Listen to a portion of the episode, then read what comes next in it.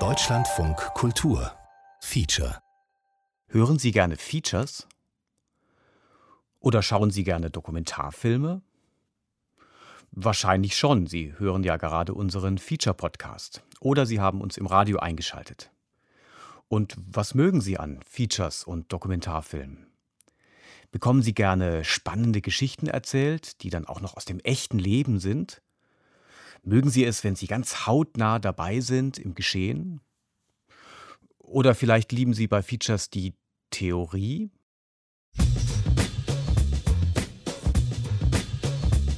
Okay, Theorie, das fällt einem nicht als erstes ein, wenn man ans Dokumentarische denkt. Theorien sind aber der Umweg zu etwas Wichtigerem. Das hat Stuart Hall gesagt, der britische Soziologe. Und zitiert und damit bekräftigt hat es Jack Halberstam, ein Philosoph, von dem wir nachher noch hören werden. Theorie formt unseren Blick auf die Welt. Und wenn wir sehen, hören, bewerten, dann stehen immer Annahmen und Modelle im Hintergrund, also Theorie. Bevor das jetzt zu theoretisch wird, fangen wir mal an. Wir sind in der Feature-Antenne. Das ist das Doku-Magazin der Feature-Redaktion. Und heute geht es um Klassismus, um Wirtschaftstheorien und um Queer Theory. Does Theory belong in Feature? Ja. Aber wie? Klassismus, das ist so ein Begriff, wo man überlegen muss, seit wann gibt es den eigentlich und seit wann reden die Leute davon?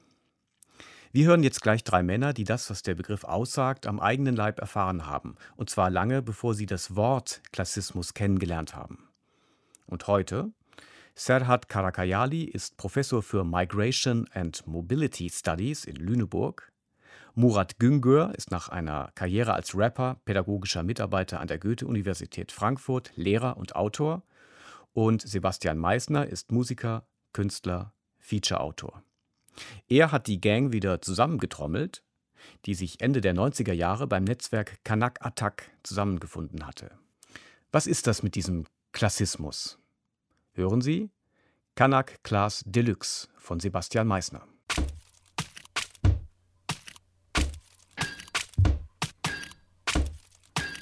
Serhat, wann, Wann bist du nach Deutschland gekommen? wann hast du Klassismus erfahren? Ich würde nicht von Klassismuserfahrungen sprechen. Ich glaube, es gibt Erfahrungen der Ungerechtigkeit, der Entwertung, der Diskriminierung. Wenn du merkst, Leute nehmen dich nicht ernst oder wie du aussiehst, führt dazu, dass Leute dich anders sehen, als du dich selber siehst. Und ich habe das, wenn, dann immer auf eine bestimmte Art und Weise in Verbindung gebracht, wie Menschen sehen in diesem Land, die so heißen wie ich oder meine Mutter oder meine Eltern. Wie heißt du? Ich heiße Karakayal oder Karakayali. Also ich würde jetzt nicht sagen, dass ich ähm, in Verhältnissen aufgewachsen bin, die man als proletarisch bezeichnen könnte. Meine Mutter war Lehrerin. Bei mir zu Hause gab es Bücher. Meine Mutter war engagiert in der Gewerkschaft, in sozialen Bewegungen. Wir hatten immer Leute zu Hause, die irgendwie intellektuell waren. Aber mein Vater war ja Arbeiter und ich habe mich natürlich für ihn geschämt. Also das war vielleicht Klassismus. Ja, er hat mich dann gelegentlich abgeholt von der Schule und dann wollte ich immer nicht, dass er dann reinkommt. Das war Echt? für mich der Horror, dass Leute mich mit ihm sehen und er mit mir spricht oder er sogar mit anderen spricht. Er kam als der sogenannte Gastarbeiter nach Deutschland? Ja. Was hat er geschafft? In verschiedenen Fabriken hat er gearbeitet. Die längste Zeit bei Mannesmann. Später hat er dann auf Montage gearbeitet. Und ganz am Ende war er dann Taxifahrer.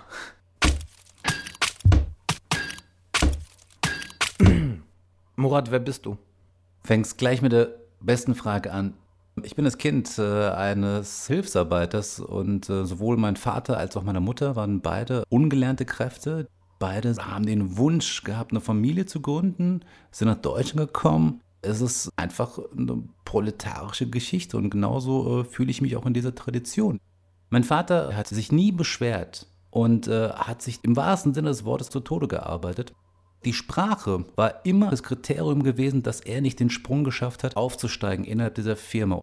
Die Vorstellung, dass er dann auch in die Rolle des Vorarbeiters schlüpfen könne, wurde ihm immer vorenthalten mit der Aussage, ja, du kannst ja nicht so gut Deutsch sprechen. Wie willst du es anderen Leuten erklären? Also geht doch gar nicht. Das war dann immer so ähm, das Mittel, ihn zu verstehen zu geben, dass er dann ein Hilfsarbeiter bleiben soll.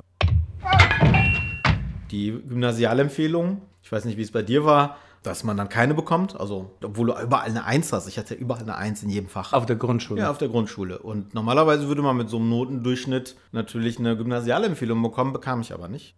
Und mein Klassenlehrer, Herr Dirks, der war eigentlich ganz super. Also der hat auch mich auf dem Gymnasium empfohlen, aber der Schuldirektor hat das durchgestrichen und ersetzt äh, Realschule.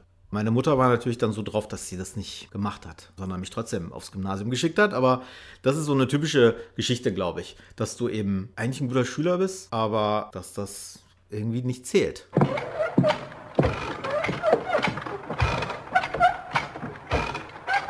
Und was ist deine Geschichte? Also, ich bin mit zwölf Jahren nach Deutschland gekommen. Meine Eltern und ich sind zwei Wochen vor der Ausrufung des Kriegszustandes in Polen 1981 nach Deutschland geflohen. Ich habe einen Wehrmacht-Opa und ich habe einen Auschwitz-Opa. Und weil ich einen Wehrmacht-Opa habe, habe ich zwei Wochen nach unserer Ankunft einen deutschen Pass bekommen. Obwohl mein Vater immer probiert hat, mir einzutrichtern, dass ich mich als Deutsche zu fühlen habe, dass ich mich als Deutsche ausgeben sollte, habe ich das nie getan. Es war auch absurd, ich konnte kein einziges Wort Deutsch. Ich habe Jahre gebraucht, um halbwegs vernünftig Deutsch sprechen zu können. Wie hast du Schule erlebt für dich? Schule habe ich äh, traumatisch erlebt, in dem Sinne, dass ich ähm, aus meinem familiären Kokon so rausgeschleudert wurde und auf einmal war ich in einer ganz anderen Umgebung. Das war für mich ähm, schlimm, in dem Sinne, dass ich mich da ein Stück weit auch hilflos gefühlt habe und wo ich auch zum ersten Mal dann auch gespiegelt bekommen habe, dass ich irgendwie anders sein soll. Das war mir vorher gar nicht klar. Und da habe ich auch diese Begriffe dann auch kennengelernt, Kanake. Ich wusste das gar nicht, was es sein soll. Aber das wurde mir dann immer so an die Stirn geklebt und, ähm, und ich sollte mich dann damit auseinandersetzen. Keine Ahnung, wie das zustande kam. Irgendwie haben sich meine Eltern von irgendwelchen Leuten beraten lassen, dass ich doch auf eine vernünftige Schule gehen sollte. Es musste natürlich Gymnasium sein, ja.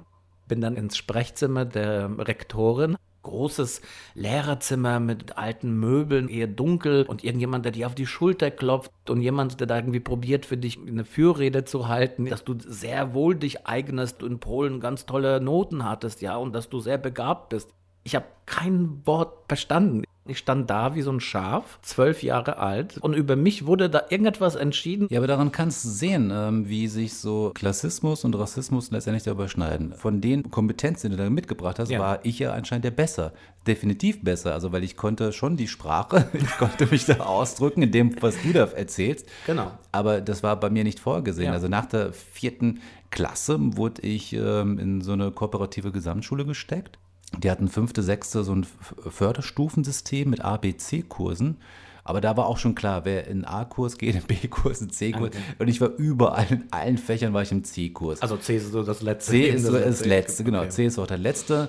Und da war es dann äh, auch wieder sehr migrantisch geprägt. Also die Leute, die im C-Kurs waren, das waren dann auch keine Deutschen mehr. Das waren dann, das, das waren dann so, so Kinder meine, von den Hilfsarbeitern. Kinder von, Kinder von den Hilfsarbeitern, ja. die dann auch in diesen Kursen saßen und dementsprechend war auch das Niveau. Also ähm, ich kann mich an diese Englischstunden erinnern, das war also ich meine, selbst ich, der keine Ahnung von Englisch hatte, hatte das Gefühl gehabt, ich werde etwas unterfordert hier. Naja, gefördert wurde ich in diesem Sinne nicht. Man hat mich einfach ins kalte äh, Schwimmbecken reingeworfen und gesagt hat, okay, du bist zwar privilegiert, jetzt in dieses mhm. Becken einzusteigen, aber zum Beispiel, ich habe ja nie Deutschunterricht bekommen, also außerhalb der Klasse. Okay, so nach dem Motto, lerne es selber oder, oder scheiter dran. Denn wenn du schon mal auch in diesem hierarchischen System am untersten Glied einsortierst wurdest, dann ist ähm, der Kampf ungemein schwerer, als wenn du schon gleich am Anfang dir die Tür aufgemacht wird, von wegen, komm, du hast zwar keine Ahnung von Deutsch, aber du bist doch irgendwie einer von uns und dich stecken wir mal ins Gymnasium so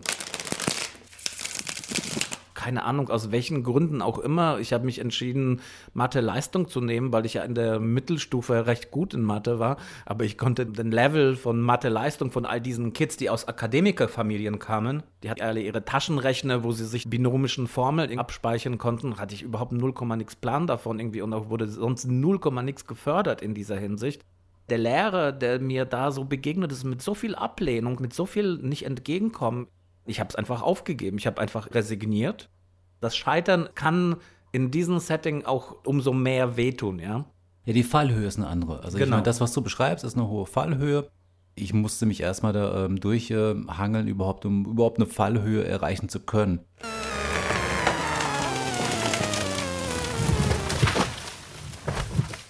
Das hat eine Weile gedauert. Die Leute haben äh, mir so Sachen dann gesagt, du bist ja nicht so wie die anderen. Äh, Und was meinten Sie damit? ja, wie die anderen Türken. Die Leute erwarten, dass du ein Working-Class-Türke bist, Ja. dass du ja irgendwie ein bisschen zugebildet darüber kommst. Das ist dann in jungen Jahren verunsichernd, wenn du merkst, die Leute sind derart erstaunt, dass sie dich fast eigentlich für einen Hochstapler halten. Das ist so wie, das kann ja gar nicht sein. Und dann wird dann ganz lange nachgefragt. Und dann ist man ganz erstaunt. Und in Wirklichkeit denken die aber all diese Sachen, die, bei denen geht ein Film ab. Statistische Diskriminierung heißt der Begriff. Türken, die in Großbritannien leben oder die in den USA leben, die erleben nicht das Gleiche wie das, was Türken hier erleben. Ja, das hat natürlich auch damit zu tun, dass ja, die Bourgeoisie in, äh, in der Türkei, dass die alle ihre Kinder zum Studieren in die USA schicken und das in der Regel so als, als äh, Akademikerinnen oder als Geschäftsleute dort sind. Also das Bild, das US-Amerikaner von Türken haben, ist nicht Kanake Gastarbeiter. Es gibt eine Proletarisierung, die ethnisiert ist in den ganzen europäischen Ländern, die Gastarbeiterregime hatten. Und es hat auch dazu geführt, ja, zu einer Kanakisierung der Arbeiterklasse, weil eben Millionen von Leuten diese Jobs gemacht haben, die vorher Deutsche gemacht hatten. Und wenn du so eine Gesellschaft hast, dann ist es gar nicht mehr zu trennen voneinander. Und dann ist Rassismus das gleiche wie Klassendiskriminierung. Deswegen sind das nicht zwei verschiedene Sachen, sondern es ist der sogenannte Klassenrassismus, von dem Etienne Balibar spricht.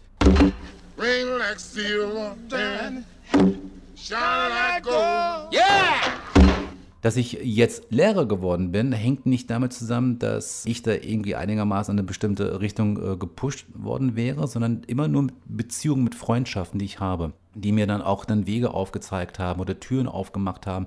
Du, du kommst ja von Hip-Hop, du warst ja Rapper, einer der ersten türkischsprachigen Rap-Platten, die in Deutschland verlegt wurden, äh, geht auf dein Konto und von deinen Kollegen. Genau. Bei mir ist auf jeden Fall vieles verlinkt mit ähm, Hip-Hop. Also, dass ich Lehrer geworden bin, äh, hatte damit was zu tun, dass ich auf einem Rap-Konzert dann Hannes Loh kennengelernt hatte, der auch wiederum Rapper war und wir ein gemeinsames Buch geschrieben haben und dann letztendlich in einer wichtigen Phase meines Lebens er mir auch dann die Tür aufgemacht hat, äh, wie wäre es dann auch äh, hier mal reinzuschnuppern und ähm, wäre das was? Worth it? Let me work it. I put my thing down, flip it and reverse it. It's your primitive and flat yet. Und dann finde ich auch immer die Reaktion immer sehr schön, also bei den Kindern. Also die sind dann auch ein Stück weit enttäuscht. Ja, warum haben sie nicht weitergemacht und warum sind sie Lehrer geworden? Die dachten, also, wenn man jetzt Rapper so ein Video hatte, dann, ähm, dann ist doch, dann ist man so der Genau. High Roller, dann, Dann geht's doch ab. man also, mit dem Cadillac. Also, wo ist denn der Cadillac?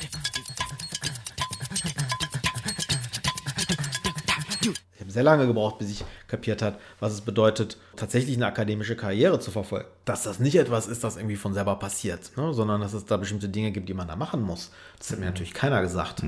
So wie ich jetzt, dass ich meinen Kindern sagen kann, hör mal zu, ne? wenn du das und das werden willst, dann solltest du dir das und das überlegen. Und das kriegst du aus der Familie. Dass Leute dir bestimmtes Selbstbewusstsein geben und auch die Selbstverständlichkeit, mit der man dann Sachen macht. Die Selbstverständlichkeit, mit der dir auch etwas zusteht. Dass, dass das jetzt nicht etwas ist, was da drüben passiert, außerhalb deiner Reichweite, sondern dass du das auch kannst. Also die Migrationsforschung gab es natürlich früher schon. Ich wollte das eigentlich auch gar nicht. Also das war jetzt von Anfang an nicht eigentlich meine Absicht. Ich kam ja von woanders her. Und das war ein bisschen durch Kanakatak, dass ich dann dachte, okay, ich mache jetzt hier irgendwie mit und dann kann ich auch gleich meine Doktorarbeit über so ein Thema schreiben. Theoretisch hatte ich mich eben mit bestimmten Debatten schon befasst und kannte mich aus. Sag mal kurz. Regulationstheorie, Alain Lipids, Althusser, Poulanzas, Foucault, Gramsci, also diese Sachen waren mir geläufig und damit hatte ich auch schon gearbeitet. Und mir fiel dann eben auf, dass niemand in der Migrationsforschung eigentlich so mit diesen Ansätzen arbeitet und das habe ich dann gemacht. Und das ist natürlich auch keine gute Idee eigentlich gewesen, wenn man jetzt von Karrierestrategien spricht, in einem Fach und in, in einem Gebiet und in einem Land, wo niemand sich interessiert für solche Ansätze und du eigentlich eher kein Publikum hast dafür.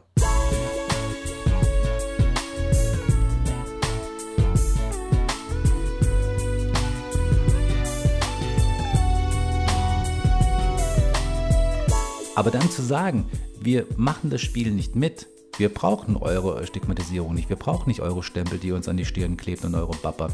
Das war eine sehr selbstbewusste Haltung.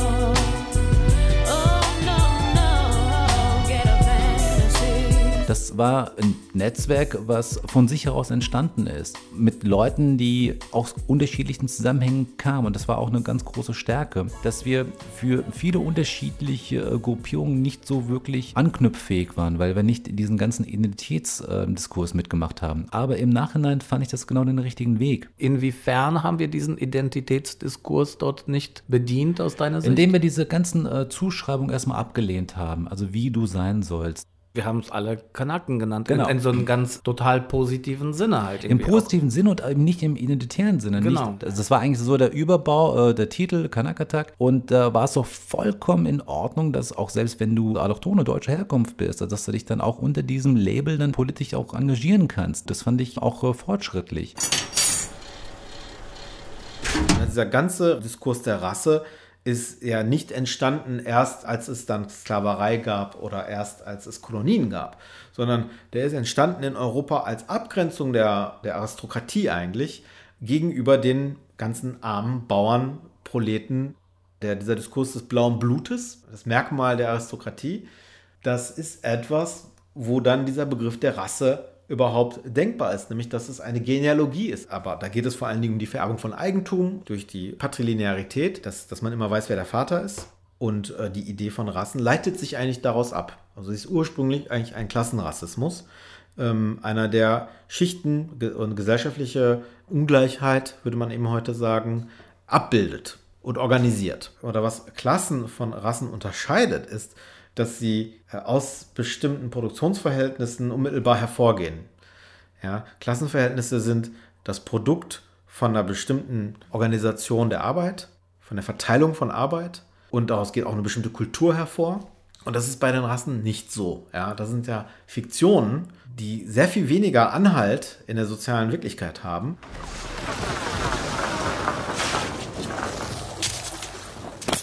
Aber du hast natürlich vollkommen recht. Das war jetzt nicht irgendeine Ghetto-Bewegung und äh, das war natürlich eine sehr akademische Herangehensweise an äh, diese Thematik, was aber auch, das will ich jetzt nicht in Abrede stellen, was Genau. auch vollkommen in Ordnung ist. Ja, ja, klar. Vollkommen in Ordnung und äh, das steht ja auch äh, im Manifest von Kanakatak, ähm, dass äh, viele Leute das so interpretieren können, dass es irgendwie so eine Ghetto-Bewegung sei oder es riecht nach Ghetto. Also wir hatten zwar natürlich auch immer Menschen oder Gruppen gehabt, die eher aus so einem proletarischen Umfeld so kamen, die auch mitgemacht haben, die auch Sitzfleisch besessen haben, aber irgendwann sich natürlich dann davon auch dann verabschiedet haben, wenn du natürlich immer nur in irgendwelchen abstrakten Streitigkeiten dann verfällst und dich dann über Begriffe, Begriffe oder so. Begriffe dann irgendwie dann äh, zerstreiten kannst. Ah, warum hast du diesen Begriff gewählt? Nein, dieser Begriff.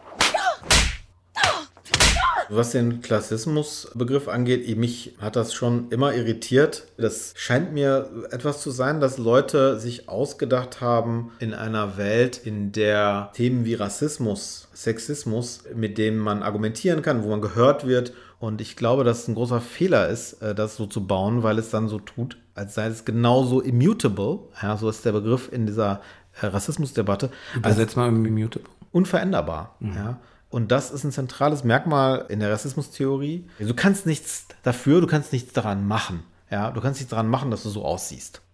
Beim Klassenbegriff ist das eben nicht so. Wir sind keine Kaste. Es gibt soziale Mobilität. Diese großen Mobilitäten, die gehören natürlich zum Mythos des Kapitalismus auch dazu. Ohne dieses Versprechen vom Tellerwäscher zum Millionär. American Dream. Der, that's, that's, the, that's also any other man's dream. This is America. Look how I'm living now. Police be tripping now. Yeah, this is America.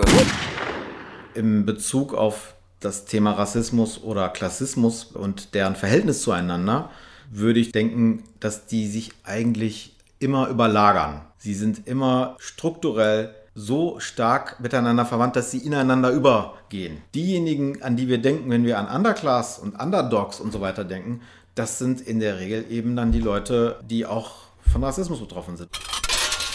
Diese Gleichzeitigkeit von Ja. Rassismus und Klassismus, Ja. wie das miteinander verschachtelt ist, das habe ich eigentlich ziemlich wenig in diesen neueren Aufsätzen Das begegnet. Gibt, das ist mir auch aufgefallen. Also in der Klassismusliteratur hat man den Eindruck, hier wird jetzt eine neue Schublade eröffnet, in die sich Leute auch selber reinstecken können und mit der sie natürlich auch Rederecht beanspruchen. Also weil die Logik in diesem Feld natürlich genau die ist. Also wir sollen ja alle sozusagen wetteifern darum, wie äh, diskriminiert und äh, unterdrückt äh, wir sind und daraus reziprok errechnet sich dann, wie viel Gewicht unsere Stimme haben soll. Und dieser Schachzug, wenn man so will, das jetzt anzugleichen an diesen Identitätszug und sich da, da noch einen Waggon dran zu hängen, das ist vielleicht tatsächlich ein bisschen auch gefährlich für das Anliegen selber, wenn es eine Thematisierung des Problems in Bezug nur noch auf den Marktzugang gibt und nicht mehr auf die Frage, warum ist das eigentlich überhaupt ein Markt?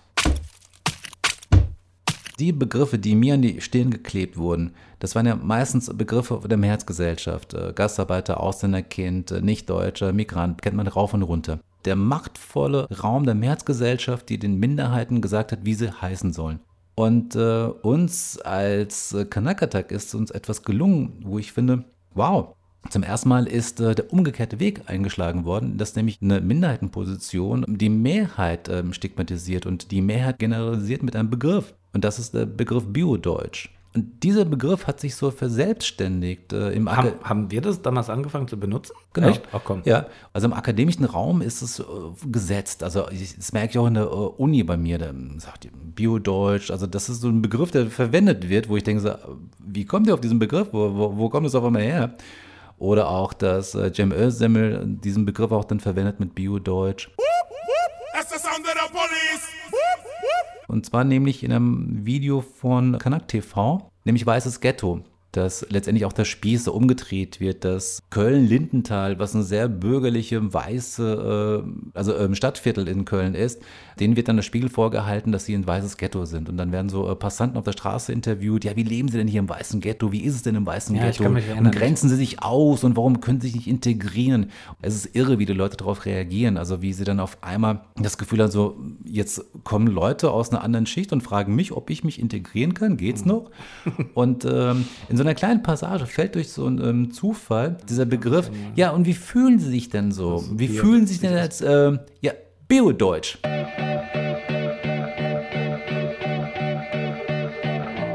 Statt zu sagen, wie können wir eine neue Welt erfinden eigentlich oder wie können wir etwas erfinden, was Leuten Freiheit und Spielräume gibt. Und das haben wir gemacht. Wir haben es geschafft, dass Leute begeistert davon waren. Ich meine, Leute reden heute noch darüber. Für, für viele ist es, glaube ich, heute noch ein Referenzpunkt zu sagen, wir lassen uns nicht darauf festlegen, wie ihr uns seht und was ihr mit uns macht. Aber das heißt nicht, dass wir das ignorieren, sondern wir befassen uns damit, wie diese Gesellschaft das macht. Und wir greifen das an, aber wir sind dabei irgendwie auch cool und sexy. Was ich heute sehe, ist halt eher so ein protestantisches Moralprojekt. Du darfst nicht das sagen, du hast das vernachlässigt. Es sind alles so Leute, die rumlaufen und dir also den ganzen Tag sagen, was du alles falsch machst.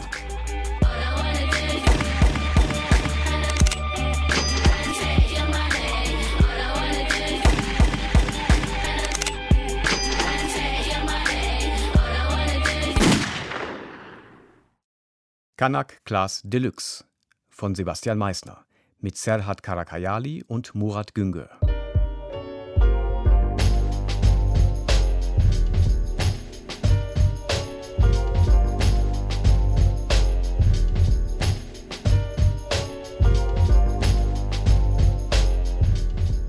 Die Universität, das ist ein Raum, wo Theorien geschmiedet und diskutiert werden. Sie ist aber kein neutraler Raum. Sie ist ein eigenes Biotop. Sie hat ihre Rituale und Zugangsbeschränkungen. Wir kommen nachher darauf zurück. Erstmal betreten wir aber einen anderen Raum. Einen Raum, der von Palästen aus Glas und Stahl gebildet wird. Mit Sichtachsen und Flachbildschirmen und Panoramafenstern. Wir sind in der Managementwelt, der Welt der Konzerne und der Banken. Und wir sprechen mit der Dokumentarfilmerin Carmen Losmann. Herzlich willkommen, Carmen Losmann, hier bei uns in der Feature-Antenne. Hallo, grüße Sie. Zwei Dokumentarfilme von Carmen Losmann haben einiges Aufsehen erregt. Work Hard, Play Hard von 2011 ging darüber, wie die Arbeitskraft Mensch am effizientesten genutzt werden kann. Also bei Work Hard, Play Hard zum Beispiel wollte ich einen Film über das Human Resource Management machen, habe dazu auch viele Bücher gelesen, mich mit den soziologischen Theorien, aber auch mit der Managementliteratur beschäftigt und habe dann ganz konkret versucht, Orte aufzusuchen, an denen sich diese Theorie oder dieses Managementwissen, diese Technik der Menschenführung übersetzt in eine Praxis. Wo wird das praktisch an Körper, an uns Menschen herangetragen? Und diese Situation habe ich versucht zu filmen. Es herrscht das Führungsprinzip des Primus inter pares. Dies basiert auf dem Führungsstil des unterstützenden Führens. Dessen Elemente sind reflektiv, empathisch, wertschätzend, alert, rational und direkt. Kurz Reward. Ich habe persönlich eine Vision. Insofern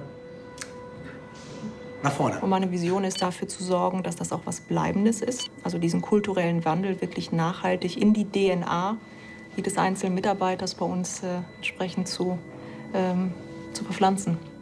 Und bei Ökonomia aus dem Jahr 2020 stand die Frage im Mittelpunkt, wo unser Geld herkommt.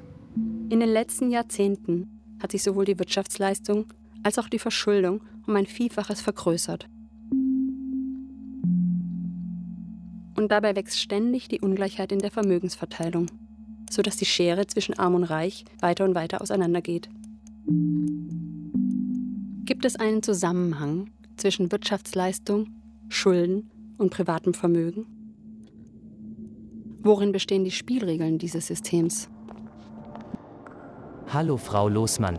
Bitte nicht wundern, aber ich bin auf meinen Privataccount umgestiegen, da ich hier ausschließlich meine persönliche Meinung vertrete. Ich bin damit leider keinesfalls zitierfähig ohne weitere Abstimmung. Was Ihre Frage angeht, für steigende Gewinne und steigendes Wirtschaftswachstum ist eine ständige Ausweitung der Verschuldung nötig. Das ist der berühmt-berüchtigte Elephant in the Room, über den niemand spricht. Der zentrale Akteur im Kapitalismus ist der Schuldner. Er ermöglicht die Profite und den Vermögenszuwachs der anderen. Analytischer Verstand und theoretische Befassung waren prägend, aber es bleiben Dokumentarfilme. Mit sprechenden Beobachtungen am Rande, die an das eben gehörte Feature anschließen. Immer wieder, wenn wir äh, in Innenräume gedreht haben von, von Unternehmen, von Banken, habe ich versucht, diejenigen zu filmen, die man sonst eigentlich nicht sieht. Also die Leute, die da putzen, die die Getränke zurechtstellen, die, diese Dienstleistungsschicht, die sonst eigentlich wie unsichtbar ist. Und was daran sichtbar wird, finde ich, und das wird in Ökonomie ja gar nicht ausformuliert, sondern das erzählt sich einfach nur mit. Ja? Also diese immer noch sehr sexistischen und auch rassistischen äh, Machtverhältnisse in, in unserer Arbeitswelt. Ja? Also wer putzt da? Das sind die Frauen. Wer, wer sind da die Bediensteten auf der Investors Conference? Das waren tatsächlich schwarze Männer. Und ähm, das dann im Film einfach so en passant mitzuerzählen und auch was von Gewalt, von herrschenden strukturellen Gewaltverhältnissen unserer Gesellschaft so am Rande mitzuerzählen, das finde ich für mich die spannendere Aufgabe, als ein analytisches Buch zu schreiben. Aber zurück zur Wirtschaftstheorie. Wie sehr hat dieses Wissen über die Prozesse, die sich da im Wirtschaftsleben ereignen, zur Sprache des Films beigetragen? Das ist eine gute Frage, wie sich das sozusagen, wie das formgebend wirkt, ja, meine theoretische Beschäftigung damit. Also im Human Resource Management geht es ja viel darum zu sagen, ihr könnt euch hier relativ frei entfalten. Ja, also Versprechen von Freiheit, Selbstentfaltung und so weiter ist in diesen modernen Human Resource Management Handbücher zu finden. Und gleichzeitig als mich damit beschäftigende Dokumentarfilmerin weiß ich natürlich auch um die Begrenzungen. Wenn die Mitarbeitenden aber nicht profitabel laufen, da ist die Grenze der Freiheit erreicht. Also wollte ich auf irgendeine Weise sichtbar machen, dass es sehr wohl dieses Versprechen der Freiheit gibt, aber auch klare Grenzen. Also wir haben die Bildgestaltung so gewählt, dass wir CinemaScope, also dieses Breitwandformat, was eigentlich für den Western äh, erfunden wurde, um diese unendlichen Weiten angemessen abzubilden. Das haben wir praktisch verwendet, um einerseits das Bild sehr, also in, in, in eine Weite zu ziehen, aber dass die Grenzen von oben und unten, die das Bild oder die Welt begrenzen, viel stärker deutlich werden. Da habe ich praktisch aus der Beschäftigung mit, dem, mit der Theorie oder mit dem, was mir in, der, in dem, dem Management-Theorien begegnet ist, habe ich versucht, in eine Filmsprache zu übersetzen. Dann kann man doch eigentlich sagen, Sie sind gleichzeitig mitgegangen, aber gleichzeitig haben Sie den Film auch gegen diese Prozesse gedreht. Ja, auf jeden Fall gegen die Prozesse mit einer fragenden Haltung, ähm, was ist das für ein Freiheitsversprechen? Arbeite wann und wo du willst, führte in vielen Settings zu einem Arbeiten ohne Ende. Und diese erstmal widersprüchliche Dynamik, die wollte ich überprüfen in der Realität. Und dementsprechend habe ich mich eher auf eine distanzierte Position begeben.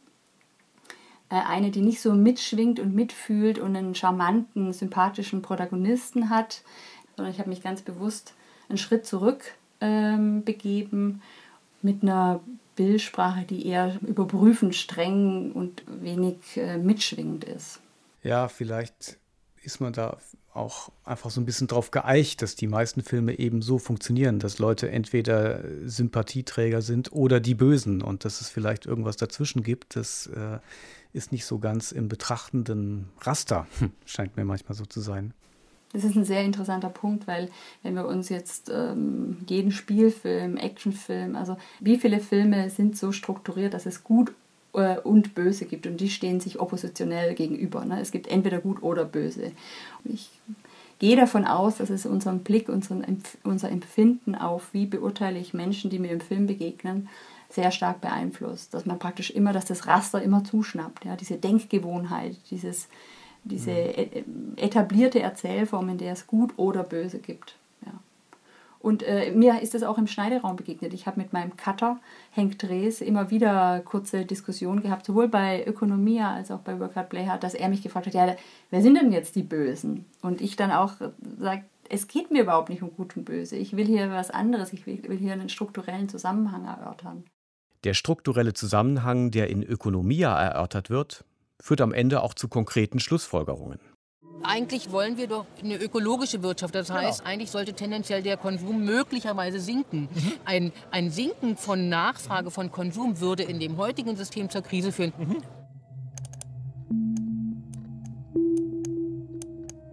Wir haben einfach insgesamt ein instabiles System, wo sozusagen der, der Staat halt reingehen muss, damit das ganze Ding nicht kippt. Genau. Wenn man weiß, dass das System an sich instabil ist, dann ist das ja eigentlich nur so eine Art Beatmung äh, des eigentlich schon toten Patienten. Und, äh, und da stellt sich ja dann die Frage, wie lange kann das noch gehen? Und vor allem zu dem Preis der steigenden Ungleichverteilung. Man kann auch darüber nachdenken, warum ist es so. Also es fehlt Natürlich. auch Wissen, es fehlt ja. Wissen und es fehlen Alternativen. Ja. Mhm. Ne, also wie du sagst, es, ja. wie lange hält sich das noch? Man müsste über Alternativen nachdenken. Aktivismus und stille Beobachtung sind das zwei Seiten einer Medaille. Dass das Ganze so mir immer drängender vorkam als, ich sag mal, existenzielle Frage unserer Zeit, ist mir erst im Verlauf der Arbeit in dem Film klar geworden. Natürlich gibt es Alternativen. Und dass es jetzt ein bisschen aktivistisch rüberkommt, dagegen habe ich nichts. Äh, ich finde es gut, nicht nur mich, sondern auch andere dazu zu ermutigen, aktiver zu werden und sich mit der Gesellschaft und Wirtschaftsform, die uns umgibt, zu beschäftigen und sich selber zu fragen, was kann ich verändern. Work Hard, Play Hard und Ökonomia. Zwei sehenswerte Dokumentarfilme von Carmen Losmann, in denen Theorie sehr anschaulich wird. Wobei Anschauung, das ist ja auch die Übersetzung des griechischen Wortes Theorie. Von der Theorie zur Handlung. Das gilt für unser letztes Feature. Wie angekündigt sind wir zurück an der Uni und diesmal lernen wir sie als einen unbehaglichen Ort kennen. In dem Stück geht es unter anderem um transfeindliche Gewalt. Falls das belastend sein könnte, lieber nicht anhören. Es folgt Das Persönliche ist theoretisch von Judith Geffert.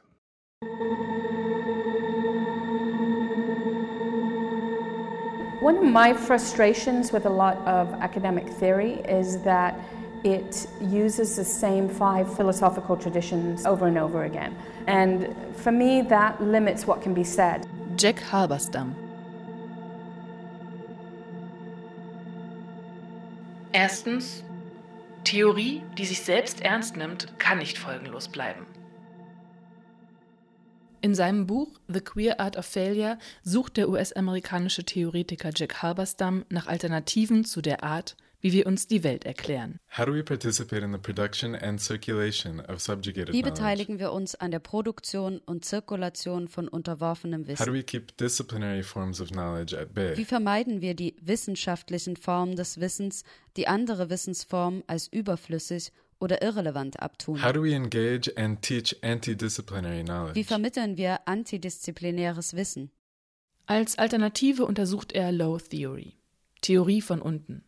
Er findet diese Theorie im Kleinen, im Lokalen, im Populären, in der Vielheit, in der Verweigerung und Verwirrung, im Scheitern, in den Umwegen, im Brechen mit den Disziplinen und Methoden der Universität, im Aktivistischen und im Utopischen. Wir müssen uns um- und enttrainieren, so we can read the struggles and debates back into um die questions Kämpfe und Debatten zurück in die Fragen that hineinzulesen, seem settled and resolved. die als geklärt gelten. Halberstam wirft eine wichtige Frage auf. Kann die westliche Universität, eine auf Macht und Disziplin aufgebaute Institution, gequeert, also auf ihre eigenen Machtstrukturen hin hinterfragt werden? Und wenn ja, wie?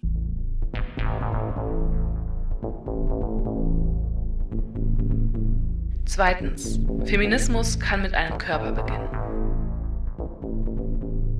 Ich glaube, ich hatte an der Uni immer das Gefühl, eigentlich da nicht hinzugehören, so von Anfang an. Denk mal darüber nach, wie es ist, sich wohlzufühlen.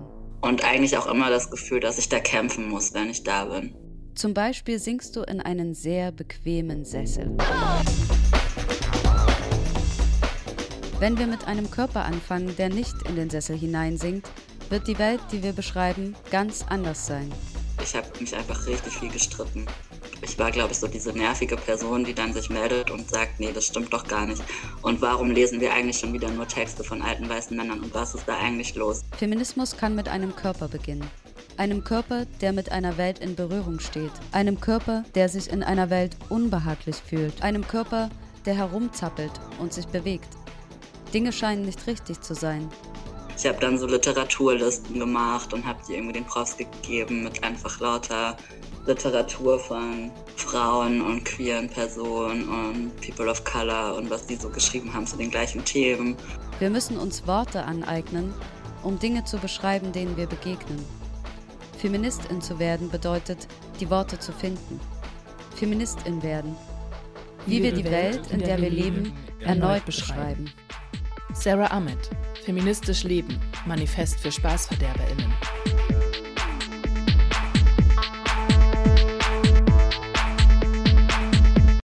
Drittens, wo die Ideen herkommen sollen. Mein größtes Projekt war eben mein Master-Forschungsprojekt. Sof hat Kulturanthropologie und Gender Studies studiert. Und das war so, dass ich in Südafrika war für ein Semester und damit queeren schwarzen Aktivistinnen zusammen so einen Protestfilm gedreht habe. Wir haben ganz viel dann über Utopien und so geredet. Also es ging in dem Film auch um, wie stellen sich die Aktivistinnen ein gerechteres Südafrika vor.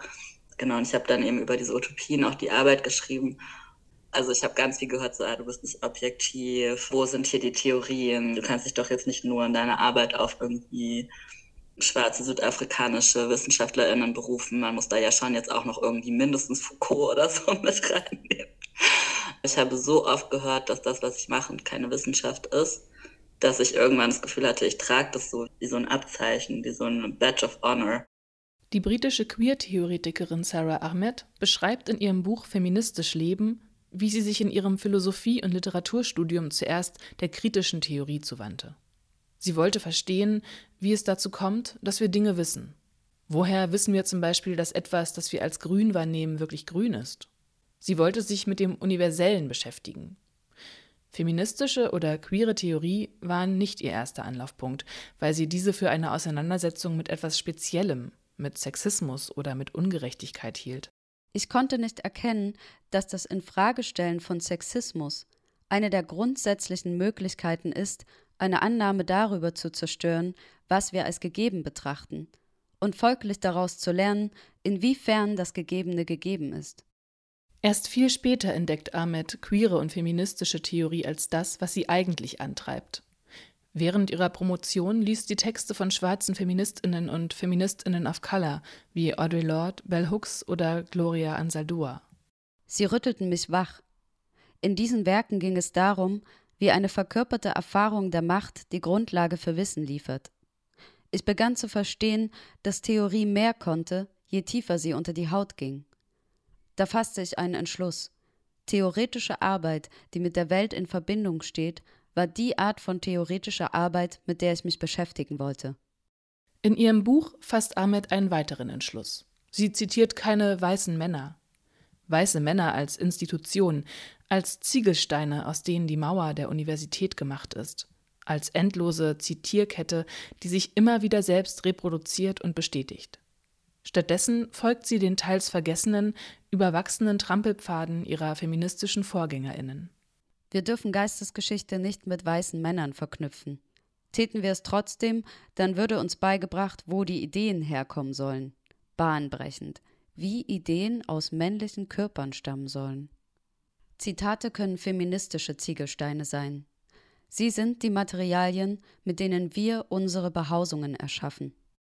Für mich persönlich hatte ich immer das Gefühl, dass es so eine Gratwanderung ist. Also, dass eigentlich, was ich machen will, ist, diesen Elfenbeinturm komplett umzuschmeißen und was Neues aufzubauen. Also eigentlich hatte ich auch immer wieder das Gefühl, diese Strukturen sind so zäh und schlimm und auf Gewalt aufgebaut, dass ich da eigentlich gar nicht dran teilhaben kann mehr. Und dann aber auch gleichzeitig doch immer wieder so einen Weg zu finden, okay, wie weit an den Rändern von dem, was erlaubt ist, wie weit kann ich da schieben oder wie weit kann ich mich aus dem Fenster lehnen, um nicht ausgeschlossen zu werden ähm, und dadurch immer noch auch eine Stimme in diesem Raum irgendwie zu sein, die halt widerständig ist. Wie soll man eine Welt niederreißen, die so gebaut ist, dass sie nur bestimmten Körpern Unterschlupf gewährt? Viertens. Das Theoretische ist persönlich. Also ich wollte zu queer-feministischen dekolonialen Utopien promovieren zu militanten Utopien, also Utopien, die nicht nur sind, ähm, ich träume von einer besseren Welt, sondern Utopien, die sind, ich glaube an eine bessere Welt und das sind die Schritte, die wir machen müssen, um dahin zu kommen. Was dann passiert ist, ist, dass ich ähm, unter allen Promovierenden an meinem Institut die einzige Transperson war, ähm, die einzige sichtbare Transperson, sagen wir es so. Und dann ähm, gab es so eine Auseinandersetzung mit so einer, ich würde sagen, so eine richtig krasse Turf-Tante halt. Turf. Transexklusiver radikaler Feminismus. Kritische Bezeichnung für eine Bewegung, die Transpersonen aus dem Feminismus ausschließt und ihnen die Existenz abspricht. Die mich eigentlich so provozieren wollte in so einem Kolloquium und ich habe dann das gekontert und dann da gesagt, so hey, ich bin äh, trans und das ist für mich hier nicht nur irgendwie so eine theoretische Auseinandersetzung, sondern das ist mein Leben, über das wir gerade sprechen. Das ist nicht irgendeine theoretische Auseinandersetzung, sondern mein Leben. Jedenfalls hat sie dann daraufhin eine Veranstaltung organisiert, wo sie eine Freundin von sich eingeladen hat, die einfach dafür bekannt ist, dass sie transfeindliche Propaganda verbreitet.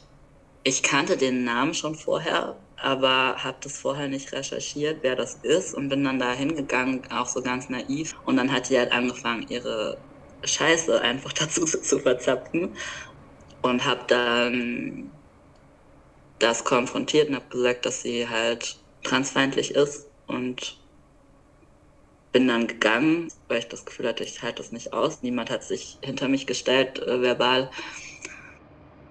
Genau, und es wurde dann immer krasser so, dass die Person, die diese Turf-Person eingeladen hat und auch selber schon so turfig war, dann angefangen hat, mich so persönlich anzugreifen. Die hat mir auch dann so privat eigentlich so Hass-E-Mails geschrieben, würde ich sagen. Ähm, und am Anfang war es noch so unter dem Deckmantel von Wissenschaft, so nach dem Motto, ah, wir müssen das hier jetzt in Ruhe durchdiskutieren, ob du Rechte verdient hast oder nicht als Transperson. Und dann habe ich irgendwie versucht, ähm, mir Support zu organisieren und wurde einfach so auf allen Ebenen richtig krass hängen gelassen und enttäuscht. Also meine Betreuerin hat sich null solidarisiert, hat mich eigentlich dann noch so gegaslightet und mir die ganze Zeit gesagt, dass ich mir das alles nur einbilde oder dass ich so viel zu sensibel bin und die das ja alles gar nicht so meinen und so.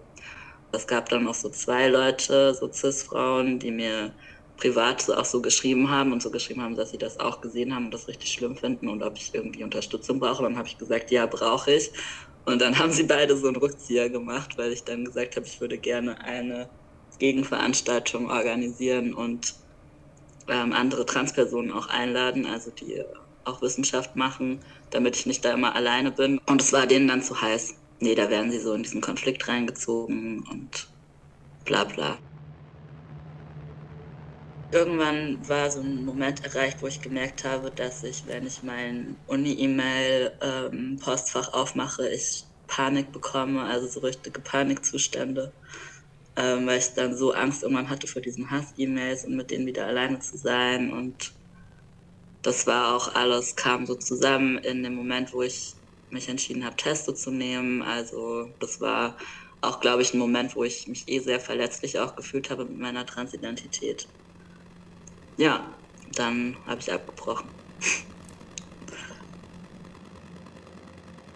Wie soll man eine Welt niederreißen, die so gebaut ist, dass sie nur bestimmten Körpern Unterschlupf gewährt?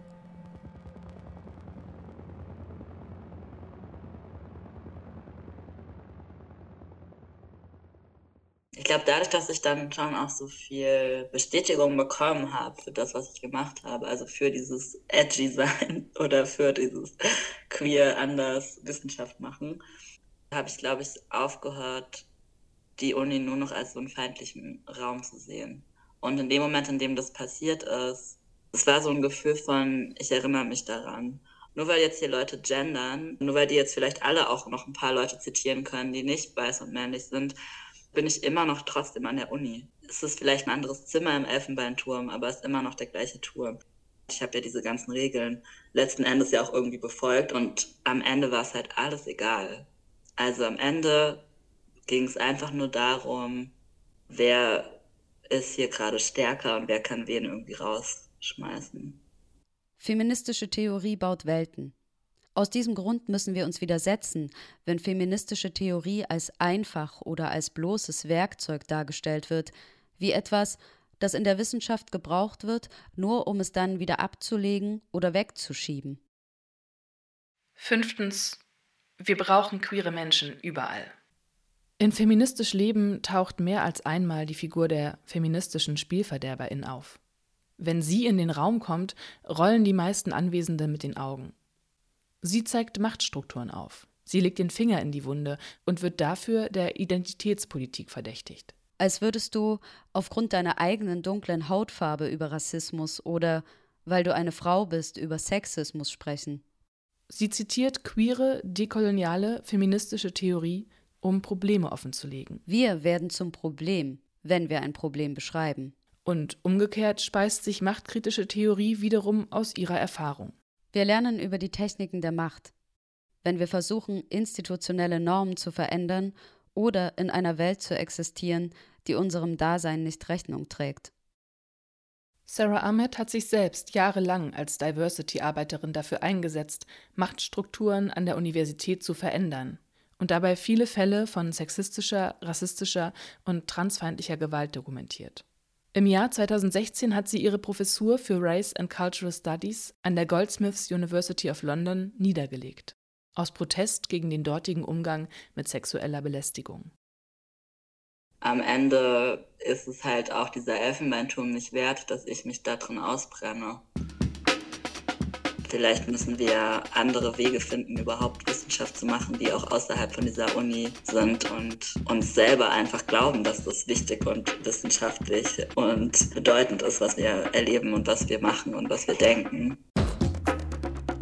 Theorie, die sich selbst ernst nimmt, kann nicht folgenlos bleiben. Jack Halberstam bleibt als Englischprofessor an der Universität und beschäftigt sich weiterhin mit Alternativen zum institutionalisierten Wissen. So we need other spaces where thinking happens separate from the disciplinary, separate from the administrative, and separate from the monetary. Those are the important sites of public intellectual labor today.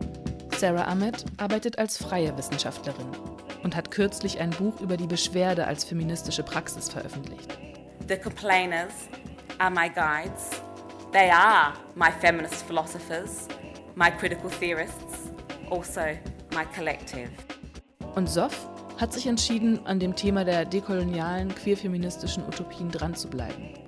Als Musikerin und als transinklusive Bildungsarbeiterin. Wir brauchen queere Leute überall. So. Und wir brauchen diese Revolution überall. Und das ist gleichzeitig dann so erschlagend, weil wir können ja nicht überall sein. Und gleichzeitig ist es aber auch so beruhigend, weil egal wo ich bin, wenn ich draußen auf der Straße einkaufen gehe, dann bin ich ein queerer Mensch in dieser Welt und bin da. Und dieses Dasein ist am Ende ja auch einfach eine richtig krasse Form von Widerstand.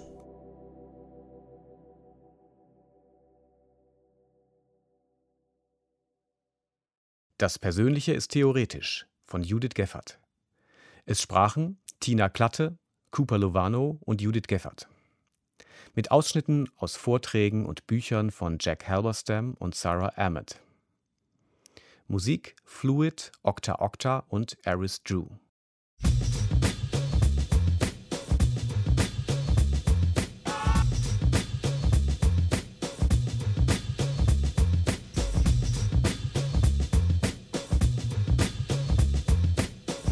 kein versöhnlicher Ausklang. Aber Theorie und Feature sind ja auch eher für das fortgesetzte Fragen zuständig als für die abschließenden Antworten. Sie hörten die Feature-Antenne Does Theory Belong in Feature? Mit Kurzfeatures von Sebastian Meissner und Judith Geffert und einem Gespräch mit Carmen Losmann. Konzeption und Moderation Ingo Kottkamp. Musik Low End Theory von A Tribe Called Quest. Ton Ralf Perz, Sebastian Meissner, Judith Geffert. Produktion Deutschlandfunk Kultur 2022. Mehr Feature-Antennen, zum Beispiel über Tiere, über Pflanzen, über Langzeitbeobachtungen und über Echtzeitbeobachtungen auf hörspiel und feature.de.